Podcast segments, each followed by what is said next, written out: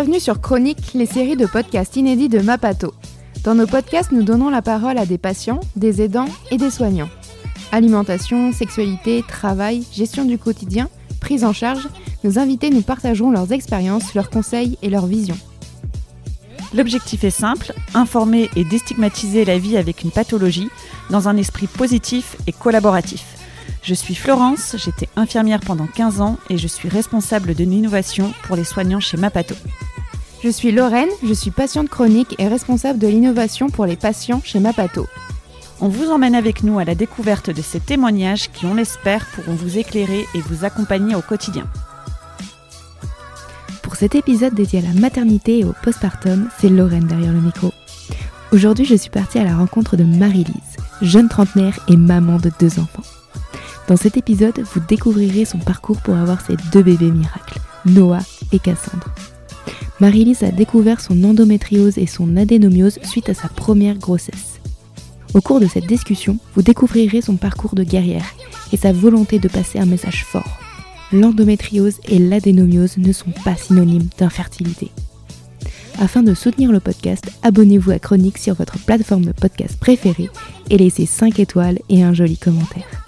Je vous souhaite à toutes et à tous une très belle écoute et à la semaine prochaine pour un nouvel épisode. Alors bonjour Marie-Lise. Bonjour Lorraine. Bienvenue euh, sur euh, le podcast Chronique. Euh, je vais commencer cet épisode par une petite présentation. Donc est-ce que tu peux te présenter ton prénom, ton âge et ce que tu fais dans la vie? Très bien. Alors merci beaucoup pour cette invitation. Donc moi c'est Marie-Lise. J'ai 37 ans, bientôt 38 au mois d'avril. Voilà, c'est dit. le 24. Euh, donc bientôt 38. Euh, donc aujourd'hui, euh, j'ai deux métiers. Je suis responsable de production dans la gestion documentaire et je suis auto-entrepreneuse puisque j'ai créé l'année dernière une boutique de soins naturels en ligne. Voilà. Super. Alors, on va commencer cet épisode par ton parcours avec l'endométriose. Donc je voulais savoir un peu euh, comment ça s'était déroulé, quand est-ce que tu as eu ton diagnostic, à quel âge et comment ça s'est manifesté chez toi? Ok. Alors, euh, refaire l'histoire. Donc, euh, d'aussi loin que je m'en souvienne, j'ai mm. toujours souffert de douleurs, en tout cas liées à mes cycles, donc des douleurs pendant les règles, dès mes premières règles au final. donc, j'avais à peu près 13 ans. Et à l'époque, du coup, j'ai eu euh, des cycles très euh, abondants, mmh. Euh, des douleurs. Alors, j'ai été très écoutée par mes parents, en tout cas ma mère a toujours été très présente.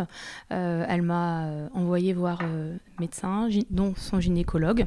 Et à l'époque, bon, bah, rien de particulier, on m'a mis sous pilule directement pour que le cycle soit des plus réguliers, des règles moins abondantes et moins douloureuses, et puis ça s'est arrêté là.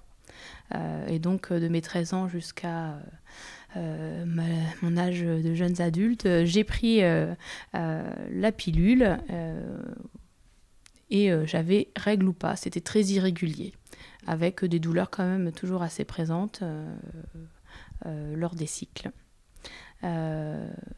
Au niveau du diagnostic, euh, il a fallu attendre euh, quelques années encore, euh, puisque entre mes 20 et mes 30 ans, j'étais toujours douloureuse. autour de la vingtaine, a installé, on va dire, même ouais, vingtaine, 25 ans, la fatigue chronique que j'avais pas comme symptôme de, de, base jeune adolescente. et j'ai consulté plusieurs médecins. Et à chaque fois, c'était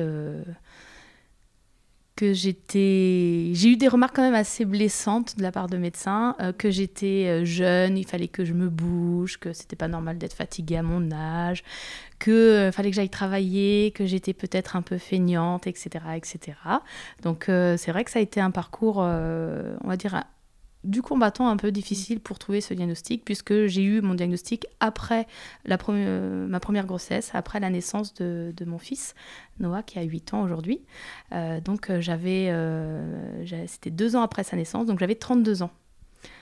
Donc ça a été très très long, je suis passée par plusieurs, plusieurs phases, et c'est vraiment suite à, à sa naissance où là j'ai eu vraiment des douleurs mais qui ont explosé, on va dire, que j'avais changé de médecin traitant puisque bah, quand on est jeune, on déménage, on s'installe dans d'autres villes, donc on voit d'autres médecins. Et donc là, mon médecin qui est toujours mon médecin traitant d'ailleurs aujourd'hui, a dit bah, on va aller faire une IRM, on va aller contrôler tout ça. Et c'est là qu'on a enfin posé euh, le, diagnostic sur euh, l'endométriose. Donc euh, moi, je suis atteinte d'adénomiose mmh.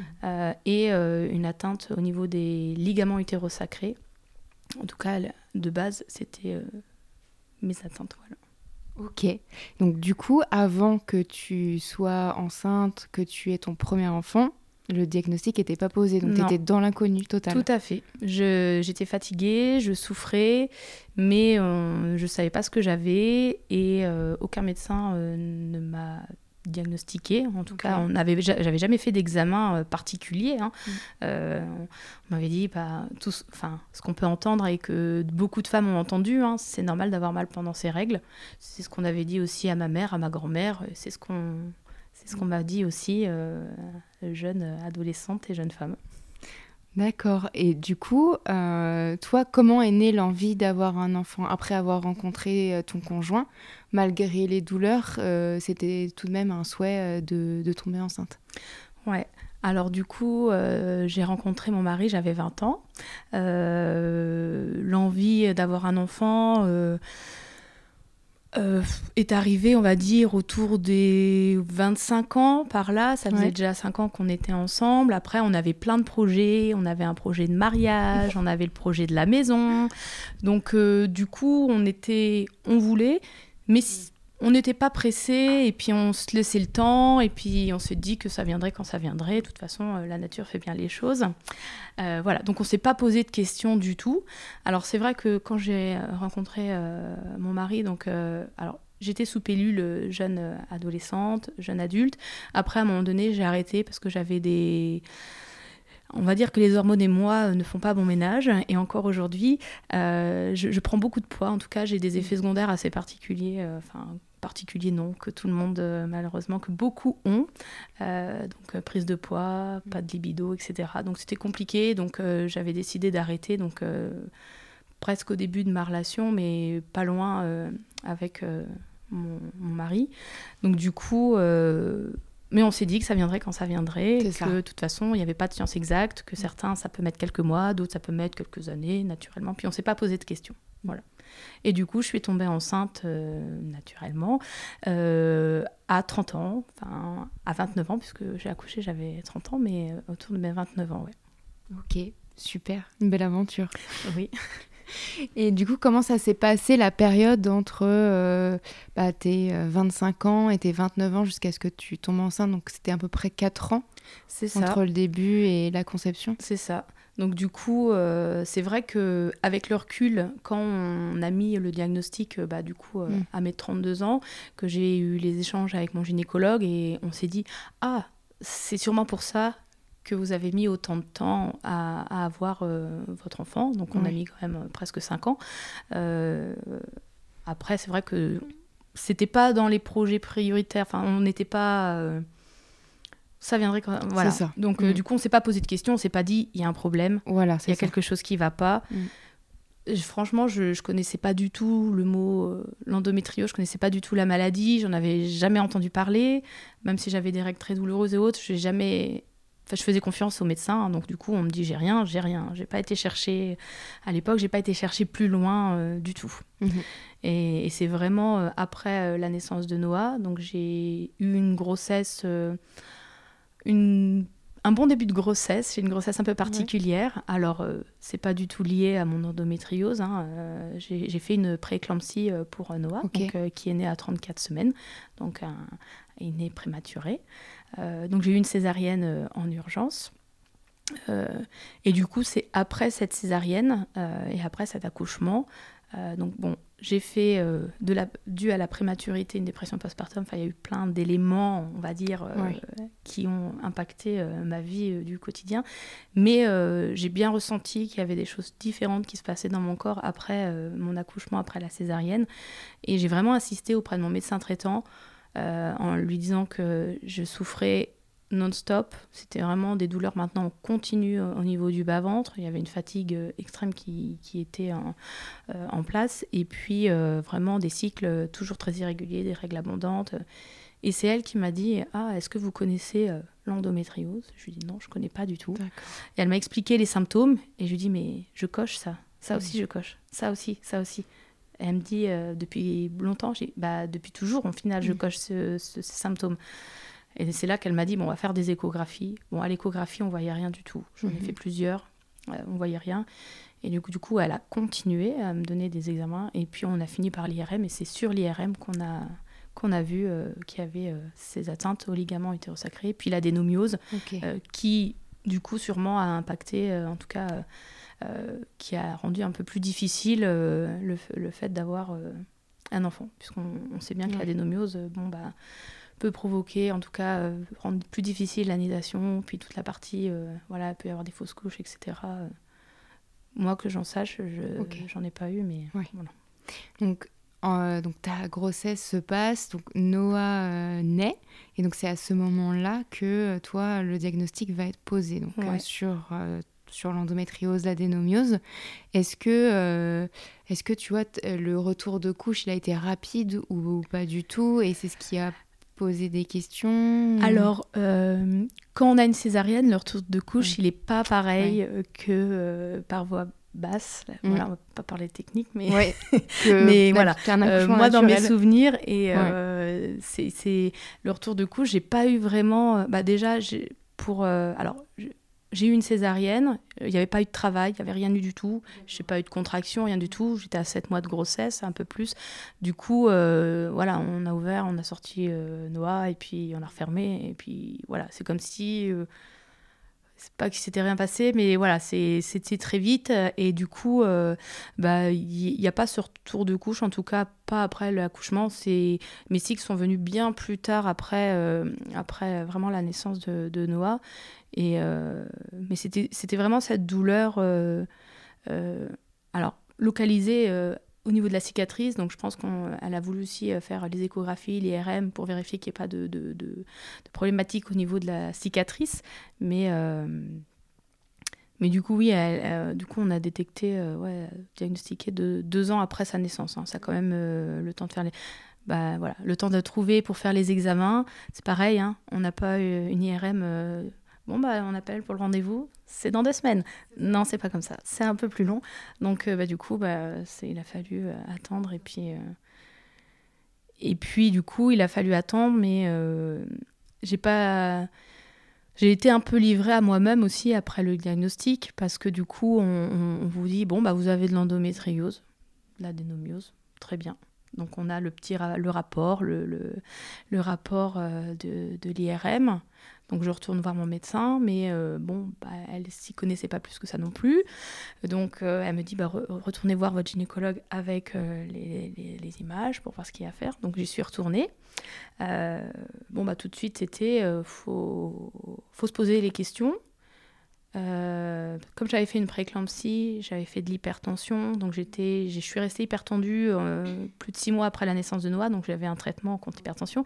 Donc interdiction d'avoir, en tout cas, c'était pas du tout conseillé d'avoir un traitement hormonal, pilule ou que ce soit avec ce traitement. Donc, euh, j'ai rien, enfin, on ne m'a rien euh, proposé. Et puis, euh, mon gynécologue m'a tout de suite dit. Alors, il y, a plusieurs, enfin, il y a deux solutions qui s'offrent à vous. C'est soit je, on, part sur un traitement hormonal, on coupe tout, voilà, enfin, aujourd'hui, c'est ce qu'on propose de toute façon pour beaucoup. Hein. Pour certaines, ça va bien fonctionner, pour d'autres moins. Enfin, on est toutes différentes. Et puis la deuxième, il me dit, si vous voulez un deuxième enfant, je pense qu'il va pas falloir tarder. Alors, moi, je, venais d'accoucher. Noah avait deux ans. Euh, Noah avait deux ans, ok, pourquoi pas. Euh, mais du coup, j'avais quand même vécu un, un, un, postpartum euh, et puis une dépression postpartum assez compliquée. Hein. Je suis parce que lié à la prématurité surtout, hein, c'était pas lié aux douleurs ni à l'endométriose ou autre, c'était vraiment lié euh, à, à, cette histoire de notre vie, à la naissance de, de, Noah, qui était particulière. Euh, j'ai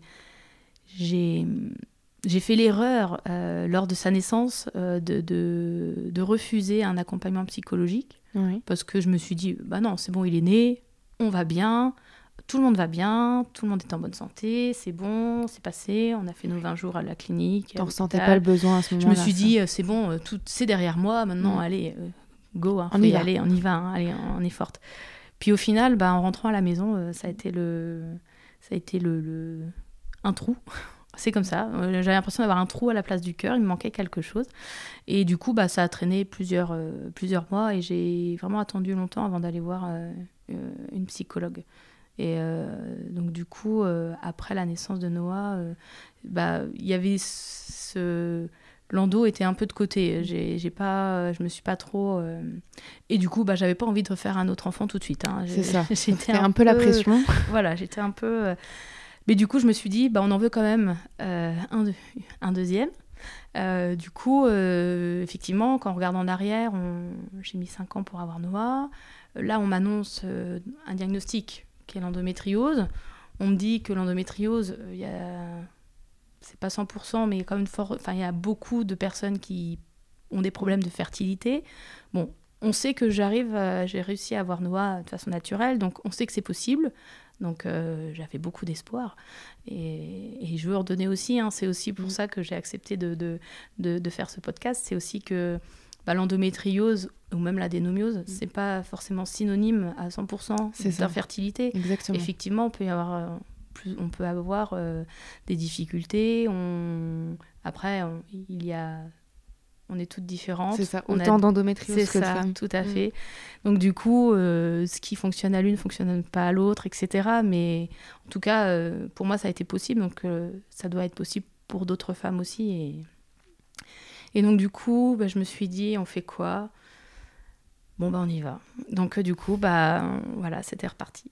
Donc, euh, on avait planifié pas mal d'examens avec mon gynécologue, qui a été. Euh, alors, c'est toujours le même qui me suit aujourd'hui. Il est, très à l'écoute, très bienveillant dans tous les choix que je peux faire.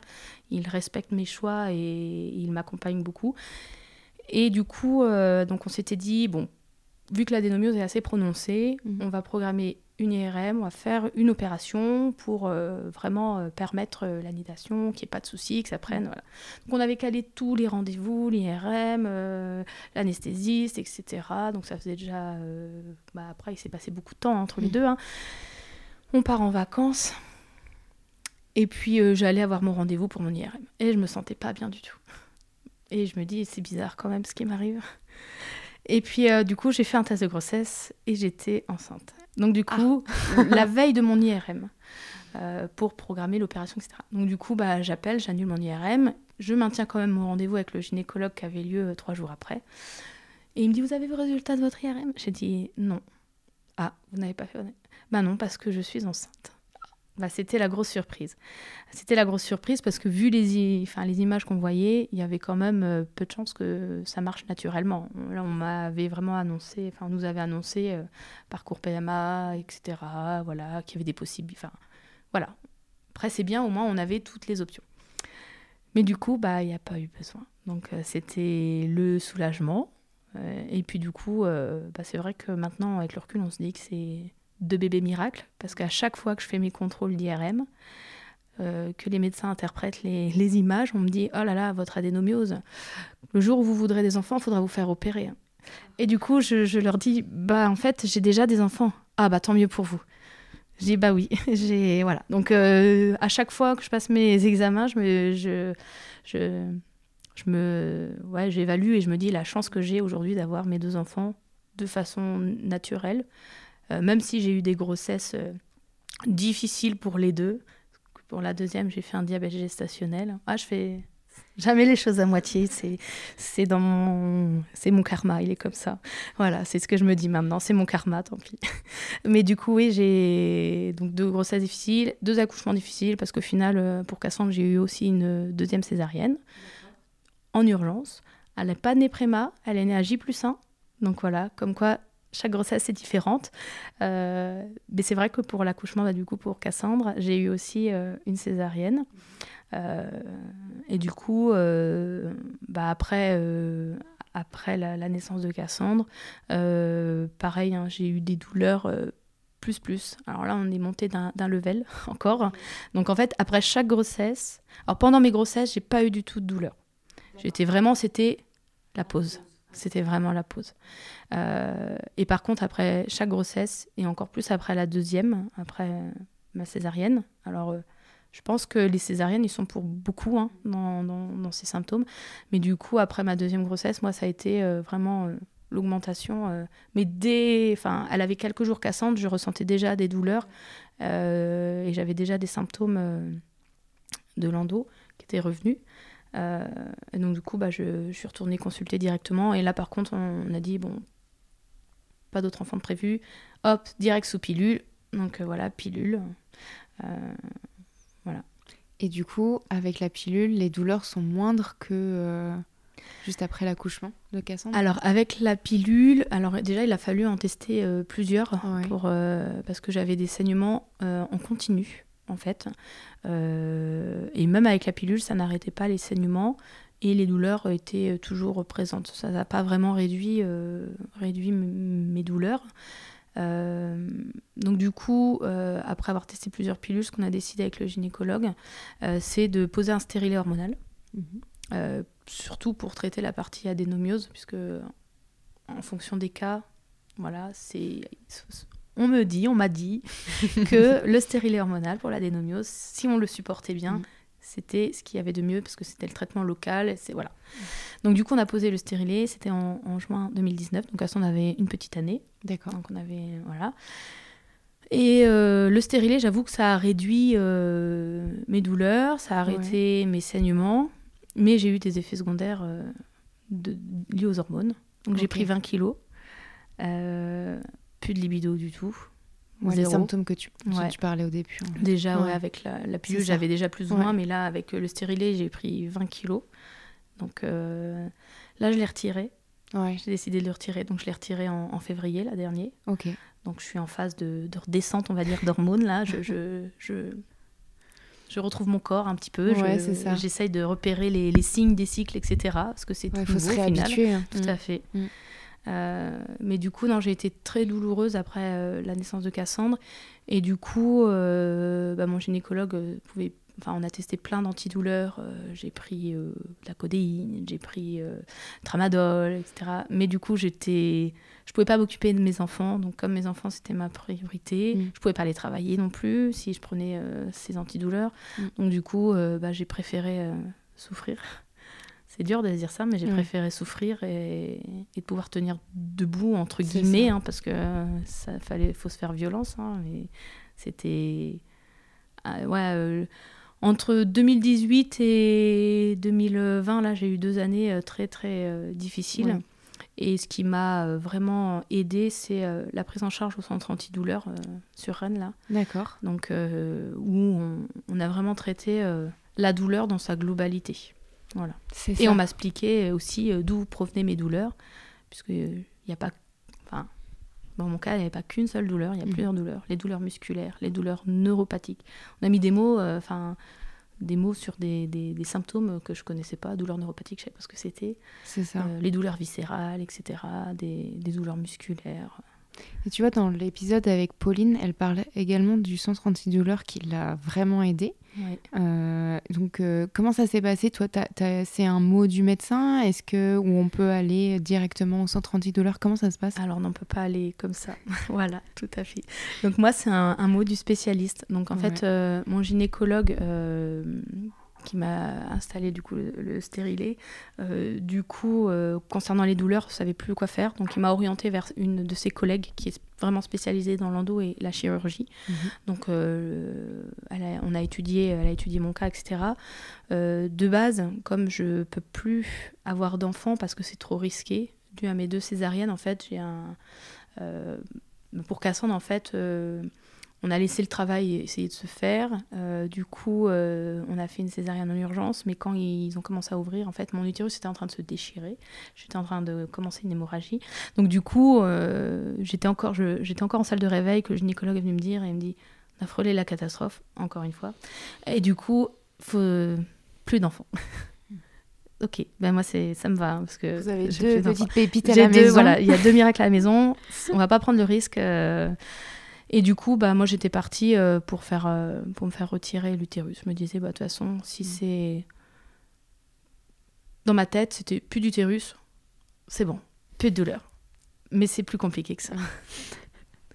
Donc, du coup, euh, elle a étudié mon cas et en fait, dans, dans, dans, dans mon cas, vu que j'ai des douleurs neuropathiques vraiment bas du ventre et liées bah, principalement, on pense à- aux chirurgies que j'ai pu avoir. Euh, du coup, euh, c'est pas du tout conseillé. En tout cas, la chirurgie, c'est plutôt le dernier recours, Hmm. puisque euh, on risque effectivement, enfin, on peut potentiellement améliorer le confort de vie euh, en retirant l'utérus, parce qu'on retire l'adénomiose, il n'y a plus le saignement, il n'y a plus les douleurs liées, mais on risque fortement d'aggraver les douleurs neuropathiques. Et les douleurs neuropathiques, c'est assez complexe. Euh, et c'est difficile. Et c'est vraiment euh, donc c'est là quand elle- c'est c'est vraiment le gynécologue mon- le deuxième gynécologue que j'ai vu qui a mis le diagnostic sur les douleurs neuropathiques et qui m'a dit il faut que vous alliez voir un centre antidouleur. Ça fait plusieurs années que vous souffrez. Là c'est on peut plus rien faire entre guillemets pour vous. Enfin, en tout là en tout cas les au niveau des traitements on a testé euh, tous les antidouleurs. Et là il n'y a plus rien. Donc euh, donc c'est elle qui m'a fait le courrier pour aller au, au centre antidouleur. D'accord. Et donc là, la, prise en charge a été directe. Tu vois quel type de spécialiste justement dans ce centre? Alors, euh, j'ai vu euh, alors plusieurs. euh, Enfin, j'ai vu une spécialiste. hein, Mhm. Donc, c'est un médecin de la douleur. Donc, c'était une femme. Euh, elle a eu- donc, on a eu une approche. alors, c'était un peu particulier le premier rendez-vous, pas parce qu'on on refait toute notre histoire. hein. C'est On ça. partage euh, de A à Z les premiers symptômes, Mhm. euh, où aujourd'hui on en est. On a beaucoup de questionnaires à remplir. euh, parce qu'ils font beaucoup de questionnaires sur la partie aussi dépression, parce que bah, quand on a une douleur euh, chronique, une fatigue chronique, bah, parfois on, on est anxieux, on peut être dépressif, euh, et puis c'est le cercle vicieux aussi hein, dans, dans la douleur. Euh, donc du coup, elle, elle a, ils ont un, en tout cas au centre où, où je, où je suis, donc à- sur Rennes, à Pontchaillou, euh, il y a une approche vraiment de, de- de thérapie. euh, alors moi j'ai fait de la TCC, de la thérapie cognitive comportementale, Mhm. donc qui m'a beaucoup aidée euh, parce que j'avais cette difficulté aussi euh, du toucher. Je refusais, en tout cas que mon conjoint, mon mari me touche, que les enfants m'approchent trop près, parce que j'étais tellement douloureuse que D'accord. Voilà. Mm. donc elle m'a beaucoup aidée sur ce, sur ce point. Et puis du coup, alors c'était un peu contradictoire, mais au premier rendez-vous, je lui dis, je, je veux que vous m'aidiez, je souffre, j'ai mal, mais je veux pas de médicaments. Mm. J'avais tellement eu de mauvaises expériences Mm. avec euh, euh, les, les antidouleurs. Elle me dit, vous inquiétez pas, avant d'arriver sur des traitements lourds, on va essayer d'autres euh, d'autres thérapies plus Mm. douces. Donc, donc on a fait la TCC. Donc déjà, elle m'a expliqué c'est quoi la douleur. Euh, les- les bases. C'est ça. Mm. C'est quoi la douleur? Pourquoi elle est là? Pourquoi mon cerveau dit que j'ai mal? Euh, Elle dit pas, euh, je dis pas que vous avez pas mal, que c'est votre cerveau, mais Mm. pourquoi votre cerveau dit que vous avez mal. Quels sont les types de douleurs euh, que vous avez? Et en fonction des types de douleurs, ben, on va mettre des thérapies. Donc douleur Mm. musculaire, faut aller voir le kiné. Donc du coup, bah, depuis le mois de mars l'année dernière, parce que ça fait maintenant plus d'un an que je suis prise en charge, je vais toutes les semaines voir le kiné. Voilà. Super.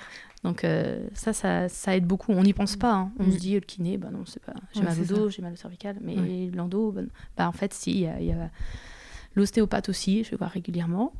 Et sinon, euh, pour le centre antidouleur, donc euh, on a fait l'électrostimulation, D'accord. Mm. qui a été vraiment, c'était le jour et la nuit, quoi. Ça m'a beaucoup aidé, même sur les douleurs digestives que je Mm. pouvais avoir, les, les... Alors j'ai une vessie qui est hyperactive aussi. C'est le cas de beaucoup euh, de femmes atteintes d'endométriose. Mhm. Donc ça, ça m'a beaucoup aidé aussi. Et puis pour les douleurs neuropathiques, euh, du coup, on a testé les patchs de Cutenza euh, à appliquer directement sur la zone douloureuse. Ouais. Alors ça marche pas toujours, Mhm. mais j'ai la chance que ça fonctionne. Donc bah, voilà. c'est super. Donc depuis le mois de mars l'année dernière, tous les trois mois, j'ai la pose de- du patch en hôpital de jour. D'accord. Et là maintenant, on est passé sur euh, des délais de six mois, comme ça marchait. Voilà. Et du coup, c'est un patch qu'on. Donc, tu vas à l'hôpital, Ouais, on te pose un patch c'est ça. et il dure combien de temps? Alors du coup, on pose le patch, ça dure une heure la pose du patch. D'accord. Après, on enlève le patch et on- Enfin, le patch de Cutenza, en fait, c'est des piments, on va dire, euh, qui euh, brûlent les terminaisons nerveuses, en tout cas, euh, qui, qui agissent, qui coupent, pour vraiment couper le message de la douleur. Et donc, du coup, une fois que le patch est c'est vraiment une heure la pause, après, le patch peut agir jusqu'à trois mois.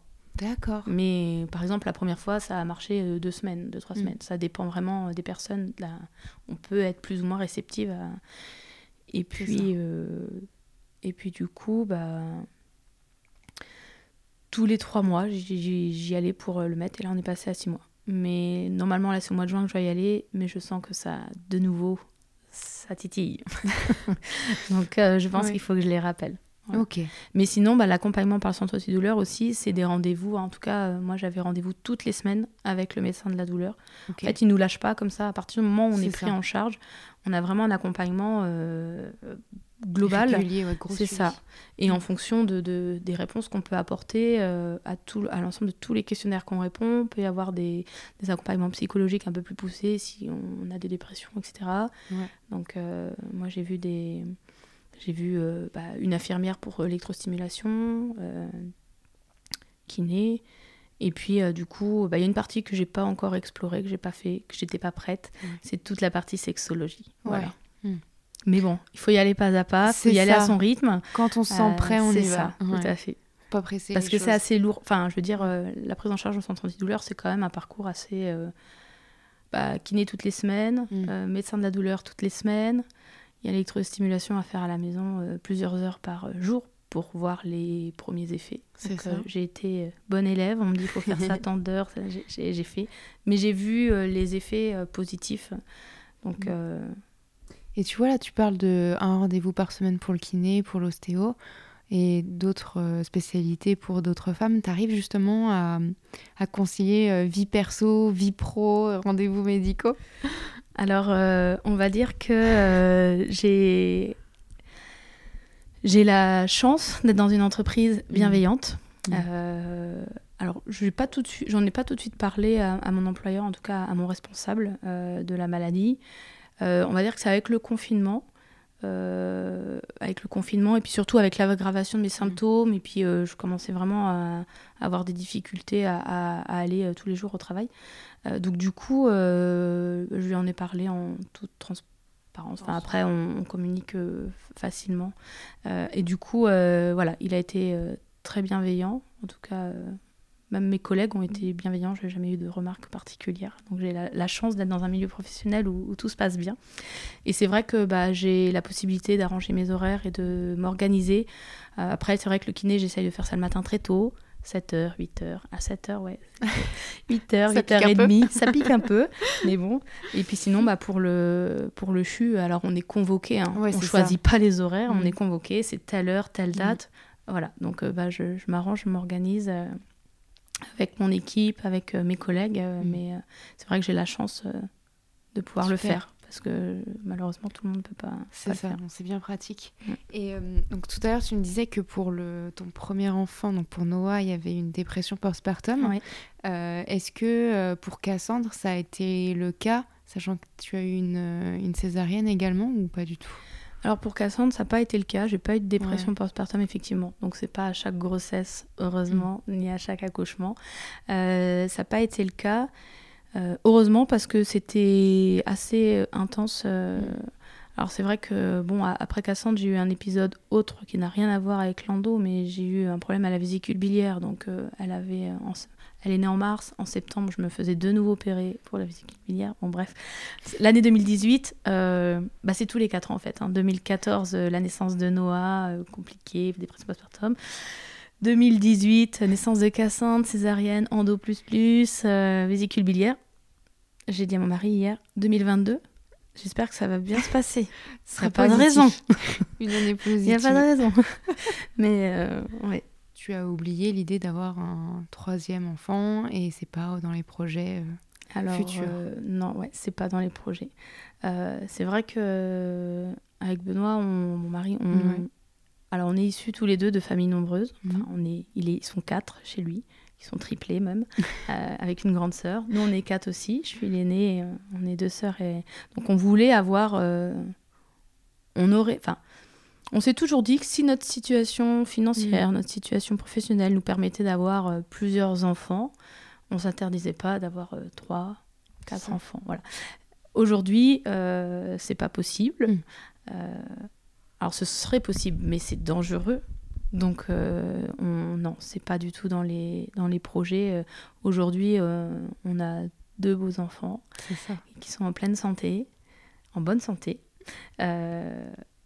Et euh, je veux être là euh, avec eux, parce que C'est ça. ça. le risque hein, de, de faire le choix d'avoir un troisième enfant. C'est peut-être euh, que l'enfant vive et que je vive pas, ou que, ou que tout se passe très bien. Mhm. Peut-être que tout se passerait bien, mais peut-être pas. Donc je ne prendrai pas le risque aujourd'hui. on a une belle famille et il faut la, la conserver. C'est ça. Et du coup, là, actuellement, au- aujourd'hui, comment ça se passe pour Lando T'as encore, enfin, quels sont les symptômes? Comment ça se passe pour toi? Alors aujourd'hui, euh, du coup, euh, alors c'est, euh, j'ai toujours des douleurs, euh, mais on va dire que avec, alors ça fait pas des années, hein, mais Mhm. avec les mois qui passent, avec aussi l'intérêt que j'ai, enfin, je pense qu'aussi avec cette maladie, il faut vraiment, alors c'est pas c'est peut-être pas le bon terme, mais il faut se prendre en main, entre guillemets. C'est que faut vraiment être acteur de sa santé. Mhm. Il faut aller euh, chercher, parce que bah, si j'avais pas cherché tous les éléments, peut-être qu'on pouvait aller au centre antidouleur, si j'avais pas poussé un peu euh, d'aller voir d'autres spécialistes, si j'avais pas poussé la porte un peu, si j'avais pas Mhm. insisté pour faire euh, une IRM, Mhm. euh, si je m'étais pas renseignée un peu sur, sur Internet, et c'est vrai qu'aujourd'hui, bon, sur les réseaux sociaux, il y a beaucoup de témoignages, il y a beaucoup de, de, de propositions, enfin en tout cas de, de retours d'expérience, de témoignages sur des thérapies douces aussi qui existent. Donc j'ai mis en place beaucoup de choses, en plus du centre antidouleur. Mhm. Donc je fais pas mal de yoga, des étirements, euh, je, je prends du CBD aussi de temps en temps, Mhm. en cure pour euh, faire passer les douleurs. Euh, L'alimentation aussi, je fais attention, pas trop de sucre. Voilà, entre autres. Mais euh, je fais attention à tout ça. J'ai mis vraiment pas mal de, de petites choses en place, euh, de, de- de prendre plus de temps euh, pour moi aussi. Alors, c'est pas égoïste hein, de prendre du temps pour soi au final, hein, c'est pour pouvoir mieux s'occuper des autres après. Hein, ça. mais bon, c'est pas facile. Enfin, au début, en tout cas, quand on a un bébé qui vient de naître, euh, non, c'est pas possible. On n'a pas du tout cet état d'esprit. Donc il faut, il faut qu'on nous le dise aussi. Il faut qu'on se. Enfin, moi, c'est vraiment quand quelqu'un me l'a dit, mais faut que tu prennes soin de toi. Ouais. Voilà. Pour pouvoir prendre soin de ta famille, il faut que tu prennes soin de toi. Et c'est là après, euh, quand on prend le recul, on se dit bah oui, oui, euh, c'est c'est pas être égoïste de, de se faire passer parfois en premier. Enfin, c'est pas. C'est ça. Voilà. Donc du coup, euh, bah, c'est toutes ces petites choses mis bout à bout qui font qu'aujourd'hui, je vais mieux. En tout cas, déjà psychologiquement, je vais beaucoup mieux. Euh, et je pense que c'est important aussi d'être bien dans sa tête euh, pour être prêt à être bien dans son corps et accompagner son corps à aller euh, mieux. Parce que bah, quand on a une douleur chronique et qu'on n'est pas bien, bah, c'est ce qu'on disait tout à l'heure, c'est le cercle vicieux. Je vais pas bien, tout est gris, j'ai mal, je vais pas bien. Et ça recommence, et ça empire, la douleur ne fait qu'empirer, et on ne voit plus que ça. Il n'y a plus que la maladie, il n'y a plus que la douleur qui est là. Et du coup, euh, bah, même si les douleurs sont encore présentes, même si euh, l'endo est toujours là, euh, j'appréhende euh, vraiment différemment euh, les choses. Et donc je peux dire que ouais, je vais mieux. Super. Et tout à l'heure, quand tu me parlais justement de après l'accouchement, enfin après les césariennes, tu avais des douleurs plus plus. Oui. Comment t'abordes les choses de t'occuper d'un enfant, sachant que tu es pleine de douleurs en fait Alors c'était pas facile, Ouais. Euh, c'est vrai que c'était pas facile. Euh, euh, je me vois encore, c'est les images, mais bon, Ouais. en plus quand on a une césarienne, on est un peu plié en deux, là, c'est pas trop, c'est pas, ça, c'est pas anodin hein, Mm. comme chirurgie. hein. C'est vrai que on a juste, Wow, j'ai eu une césarienne, mais bon, c'est plusieurs couches hein, de notre peau, du muscle, tout qui. C'est ça. Euh, bah du coup, euh, je pense que je pense qu'on se fait, on se fait violence. On se dit que bah, bébé est là, il a besoin de nous. Et puis bah, pour la deuxième, il y, a, le grand qui est là aussi. Hein. Il a 4 ans, 4 ans et demi. Euh, il est demandeur, euh, il est demandeur de, maman aussi. Hein. Il faut, mm. s'occuper. Après, euh, c'est vrai que j'ai la chance d'être bien entourée, très bien entourée. Que ce soit ma famille, mm. ma belle-maman. que ce soit mon mari aussi, voilà, pour s'occuper des enfants, etc. Donc je pense que je pense qu'il y a un tout, effectivement. Il euh, ne faut pas, faut pas affronter ça toute seule. Euh, c'est vrai que lors du diagnostic après Noah, je me suis sentie vraiment seule. Alors, mon mari connaissait pas la maladie, personne autour de moi connaissait la maladie. T'as mal, mm. c'est bon. Allez, hein. il y en a d'autres hein, mm. qui souffrent, hein, c'est bon.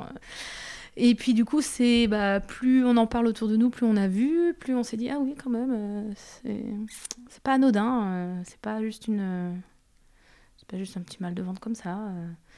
Euh, et donc du coup, bah, petit à petit aussi, euh, le fait d'en parler, d'être écouté, bah, les gens aussi viennent plus aider, en tout cas sont, plus, sont présents pour nous. Mais bah, je pense qu'il y a beaucoup la tête hein, qui fait avancer. Hein. Donc quand on a un bébé à s'occuper, bah, on, on pas, bah, au final, après l'accouchement, on, on, passe en second plan. C'est ça. Donc c'était la priorité, c'était les enfants. Et euh, justement, de, via ton compte Instagram ou via euh, bah, les différents réseaux, ça t'a permis de, de, voir que d'autres femmes étaient confrontées aux, mêmes problématiques que toi Donc c'est vrai que au début, je me suis sentie seule et mmh. en colère. Hein. C'est quand on, pose le diagnostic, euh, il y a toute une phase, on va dire. Hein. C'est comme pour un, deuil. On peut, dire, on peut dire ça à peu près, mais c'est mmh. vrai qu'il y a toute une phase où on va être en colère, en colère contre soi, en colère, en, en colère contre tout le monde. Pourquoi moi? Et du coup, euh, bah, c'est là que j'ai commencé à être un peu plus active euh, sur les réseaux sociaux, notamment sur Instagram, où bah, j'ai regardé, il y avait des associations, donc euh, Endomine, Endo-France, etc. Il y avait euh, des cercles de femmes, donc j'ai fait quelques cercles de femmes pour essayer de comprendre. Et puis j'ai commencé à suivre des comptes qui parlaient euh, d'endométriose, mm. euh, qui parlaient de, de, de, thérapie un peu plus naturelle, qui avait des, qu'il était possible de, de, vivre avec une endométriose et de voilà de de s'épanouir aussi mm-hmm. en tant que femme. Et donc, du coup, c'est vrai que bah, les réseaux sociaux, il y a quand même faut faire le tri. Hein. C'est ça. Voilà. Mais il y a quand même euh, de, de, belles choses à découvrir, il y a de mm. beaux contes et il y a une belle sororité aussi mm. Parce que bah, quand on va pas bien ou quand on a des questions ou bah, parfois euh, nos amis qui connaissent pas la maladie, c'est difficile de parler avec eux. Et, c'est vrai que via, euh, via les réseaux, bah, on voit quelqu'un qui, qui est comme nous, qui c'est plus facile de parler, il n'y a pas de tabou, on, on, sait ce que vit à peu près l'autre, donc c'est plus facile de pouvoir échanger. Et puis c'est vrai qu'il y a quand même euh, un, partage euh, important euh, sur les réseaux sociaux aujourd'hui sur bah, ce, qu'est la maladie, ses symptômes, pour que les, les, jeunes, les jeunes filles soient diagnostiquées plus rapidement. Et puis aussi bah, les accompagnements possibles que moi je connaissais pas au tout début et que j'ai découvert petit à petit. Au fur et à mesure. C'est ça. On avance. Et donc la dernière question du podcast est quel est pour toi un happy patient Je te pose une colle. Un happy patient. Passion. patient. Patient. Ouais. Ah. ah. oui, bah moi je suis un happy patient. Euh, un happy patient. Euh, bah, c'est un, un, patient qui est bien entouré, pour moi, voilà, euh, qui est bien entouré, qui qui euh, arrive, on va dire, à, être bien dans sa tête malgré sa maladie. Parce que bah, malgré la maladie, il faut vivre. Hein. Il, y a, il, y a, de belles choses à vivre. Et il ne faut pas rester que sur sa maladie. Il y a d'autres maladies clando aussi. Hein. donc du coup, ouais, c'est quelqu'un qui est bien entouré, un peu patient, qui, qui vit malgré tout, qui, qui arrive à, à vivre de belles choses avec à côté son bagage sa maladie. Voilà. ça, sa petite boîte à outils. C'est ça. Super. Et eh ben, merci beaucoup Marie-Lise pour l'épisode. Pas de rien. Merci euh, pour l'invitation. C'est avec plaisir. Merci. Merci beaucoup à vous d'avoir écouté cet épisode. Vous ne faites pas encore partie de la communauté Mapato? Rien de plus simple pour la rejoindre. Rendez-vous sur mapato.com, m a p a t h ocom ou bien téléchargez notre application gratuitement sur Apple Store et Play Store. C'est pratique, rapide, gratuit, alors foncez. Vous pourrez y retrouver des informations ou des professionnels de santé recommandés par d'autres patients pour toute pathologie chronique comme l'endométriose. Partagez également votre expérience en recommandant des soignants ou des ressources qui vous ont aidé pour votre pathologie. Pour soutenir le podcast Chronique, laissez 5 étoiles sur Apple Podcast et un joli commentaire sur votre plateforme de podcast préférée. Un grand merci à vous et à la semaine prochaine pour un nouvel épisode.